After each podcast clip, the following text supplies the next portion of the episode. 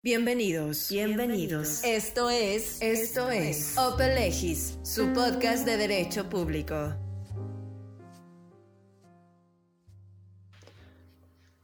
Bienvenidos a Open Legis, el podcast dedicado al derecho público.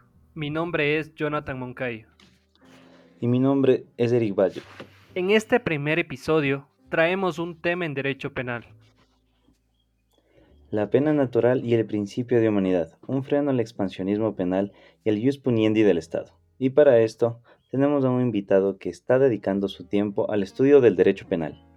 Él es egresado de la carrera de Derecho de la Universidad Central del Ecuador. Con nosotros, Jorge Basantes. Bienvenido. Amigos, Eric y Jonathan, un placer acompañarles el día de hoy para hablar sobre un tema importante como es la pena natural. Si bien es un tema en el que muy poco es tratado por nuestros doctrinarios, nuestros operadores de justicia, pero por eso no es menos importante. Motivo por el cual el día de hoy vamos a abordar este tema con conceptos y, definiciones básicas para poderlo entender. Y nuevamente agradecido por este espacio y deseándoles el mayor de los éxitos en los podcasts y entrevistas futuras. Jorge, antes de adentrarnos en el tema, cuéntanos eh, un poquito cómo nace tu pasión por el, por el derecho penal.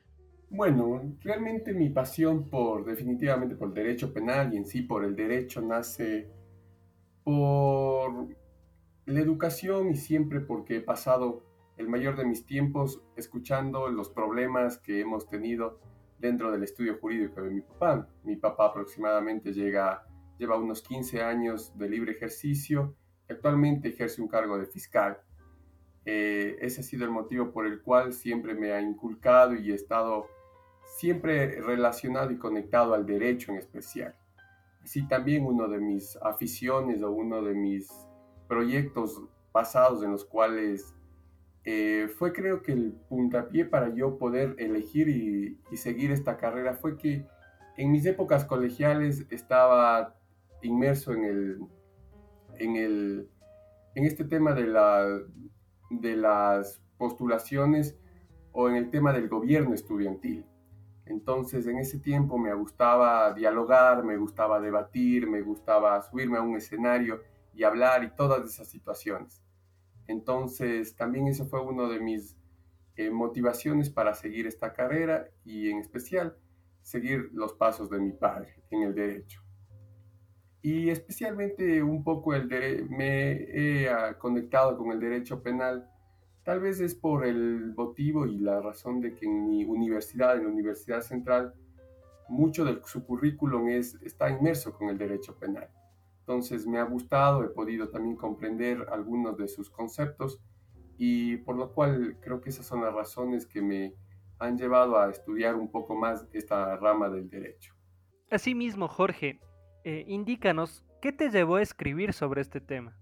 Bueno, la razón principal que me llevó a, escribir sobre este tema es que eh, tuve conocimiento de un caso en el cual efectivamente un accidente de tránsito, el conductor había desatendido momentáneamente sus capacidades para manejar y había provocado un accidente. Producto del accidente fallece su conviviente por más de siete años que realmente tenían una relación estable, una relación amorosa e incluso comprobada. ¿Por qué? Porque familiares en el momento del juicio vinieron a testificar y dijeron que tenían una vida normal, una vida llevadera, eh, su relación de pareja era muy buena, era, eh, su relación también de familiaridad con sus hijos, con sus suegros, con los cuñados era muy buena. Sin embargo, eh, al no existir un tipo penal en el cual en estos accidentes de tránsito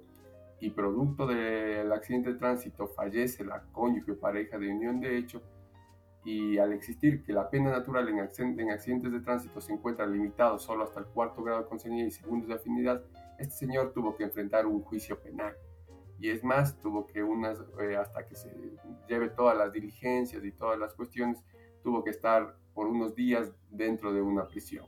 Entonces, ese fue el mayor motivo que me, que, que tuve para estudiar un poco más sobre este tema y también escribir. Gracias, Jorge. Recordamos a nuestros oyentes que sobre este tema está disponible el blog en nuestra sección Comunis Opinio. El link se encuentra disponible en nuestro perfil de Instagram. Estamos como arroba lexpublica-bajo.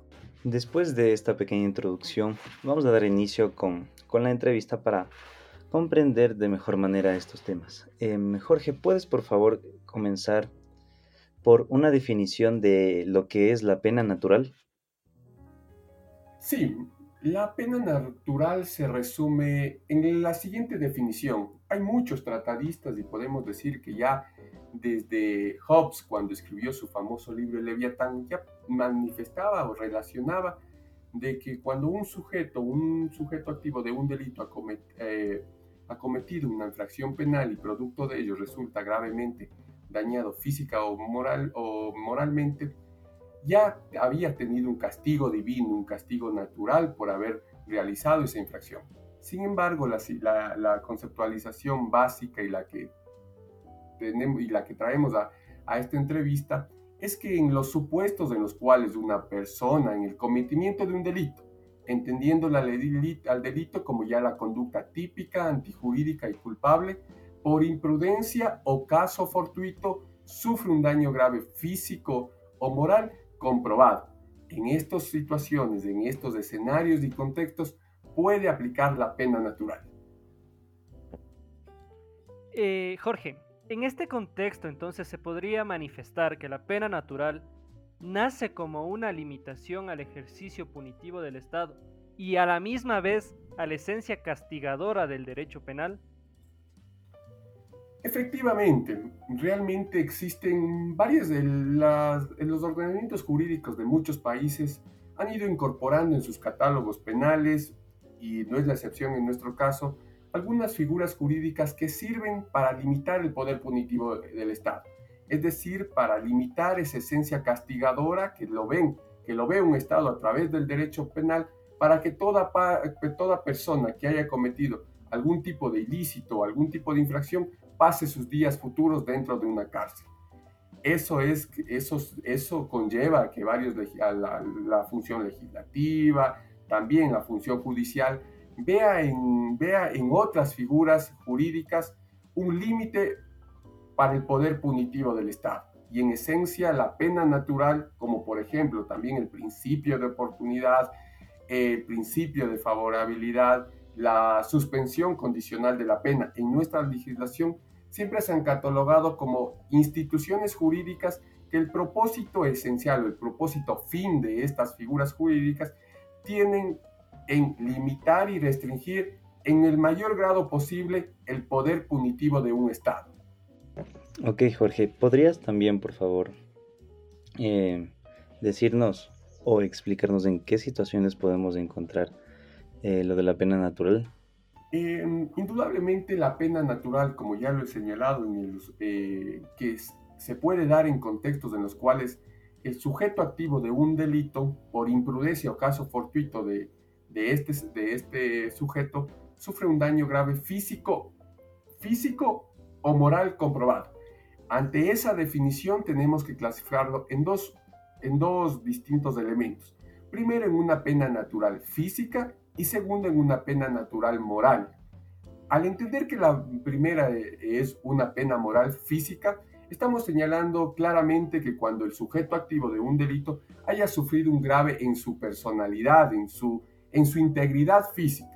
Evidentemente, en estos casos, muchas de las veces es fácil y sencillo comprobar pues cuando estamos ante el juzgador, ante un fiscal o ante cualquier operador de justicia, eh, podemos evidenciar que realmente ha sufrido este, un, daño físico en su, en su humanidad. Y esto nos trae muchos ejemplos. Y hay que tener claro que también no podemos en, estos, en, el, en la pena natural física, no podemos delimitarlo como en muchas legislaciones sucede y en una de las y, y esto pasa en la nuestra, que cuando existe un daño grave físico, solo lo delimitamos a delitos culposos. Efectivamente existen en, que, en legislaciones vecinas, como por ejemplo en Chile, de que estos delitos no solo lo hacen en delitos culposos, sino también en delitos dolosos. Y pongamos un ejemplo para entender mejor esta conceptualización. Un señor decide robar un banco, eh, se va al banco Pichincha, eh, extrae eh, algún dinero de la, de la caja fuerte del, de este banco, del banco del Pichincha, e inmediatamente llega la policía el sujeto activo de, este sujeto activo de este delito sale sale en precipitada carrera y los policías para detener el robo o que se vaya o que se lleve el dinero le disparan. En el caso de que al momento que le disparan este resulta gravemente herido, es decir, que al momento después de unos días de realizar la descuración así, tienen que obligatoriamente amputar sus piernas y llevar una vida en una silla de ruedas. Ante esta situación, muchos de los doctrinarios han señalado que aquí cabe la pena natural física. ¿Por qué? Porque evidentemente el, sujeto activo del delito ha obtenido ya una pena, un sufrimiento en su personalidad que no le permite llevar una vida normal y por ende incluso no puede realizar las actividades más cotidianas que una persona sana lo podría realizar. Entonces, a ese supuesto lo atañen como una pena natural física. Y en ese supuesto de muchas de las veces es fácil comprobar, porque evidentemente el juez, el, fiscal o, cualquier persona puede evidenciar ese hecho. Ahora bien, démonos, vámonos vuelta a la pena natural moral. En este caso es un poquito más difícil de comprobar y también hay dos supuestos o dos elementos necesarios que deben cumplir para que poder nosotros invocar como abogados eh, en la defensa, digamos, el fiscal pueda solicitar y también un juez pueda decidir la aplicabilidad de una pena natural moral. Y en este caso hay dos supuestos. La primera es que esto sí solo tiene que pasar en delitos culposos.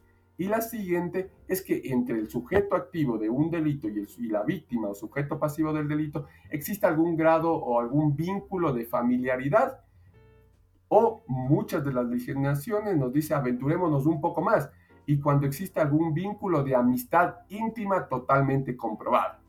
En esto sucede, muchos de los casos suceden accidentes de tránsito, cuando evidentemente eh, resulte, por un accidente de tránsito resulta muerto su papá, su hijo, su, su hermano. En estos casos evidentemente existe un daño grave moral y que ya han, y que están sufriendo por ese daño moral. Aquí eh, totalmente sería acertado aplicar una pena natural en vez de una pena estatal.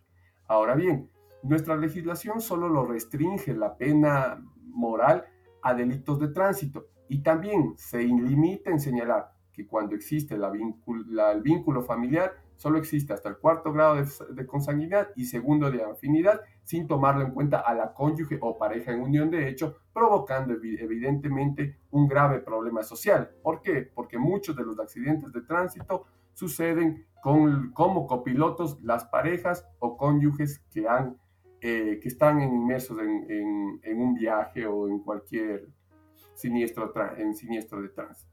Con todo lo mencionado respecto a la pena natural física y a la pena natural moral, podemos deducir que existe una consagración directa o una relación directa entre la pena natural y el principio de humanidad. En este sentido, Jorge, explícanos en qué consiste el principio de humanidad y la relación que tiene este principio con la pena natural. Sí, eh, muchos de los doctrinarios y muchos de los eh, catedráticos en este tema, evidentemente dicen que al privilegiar muchas, en estas situaciones, en contextos donde la pena natural sería lo ideal, si nosotros privilegiamos una pena estatal en vez de una pena natural, evidentemente vulneraríamos el principio de humanidad. Entendido el principio de humanidad como algo que ninguna persona eh, puede, el principio de humanidad de las penas, hay que aclarar eso el principio de humanidad de las penas, que ninguna persona puede tener una prueba, una pena cruel, degradante y peor aún inhumana. Evidentemente, cuando estamos en supuestos o en contextos en donde la pena natural sería ideal, si nosotros, si nosotros, a pesar de que ya se la ha impuesto, a pesar de que se ha sido eh, ha tenido una pena natural y le aplicamos una pena estatal, estamos denigrando y tratándole a este sujeto de una manera inhumana. Digamos en el contexto en el caso de que en los dos contextos que hemos puesto los ejemplos, tanto en la pena natural física, este sujeto que realmente está en una silla de ruedas, que no puede realizar sus actividades comunes o las actividades más cotidianas, no puede realizarle normalmente y no puede llevar una vida normal, ¿qué objetivo, qué finalidad tendríamos que esté encarcelado, que esté en una prisión? Realmente ahí estamos denigrando su, su dignidad humana y también estamos denigrando su, el principio de humanidad. Evidentemente, vámonos al otro contexto.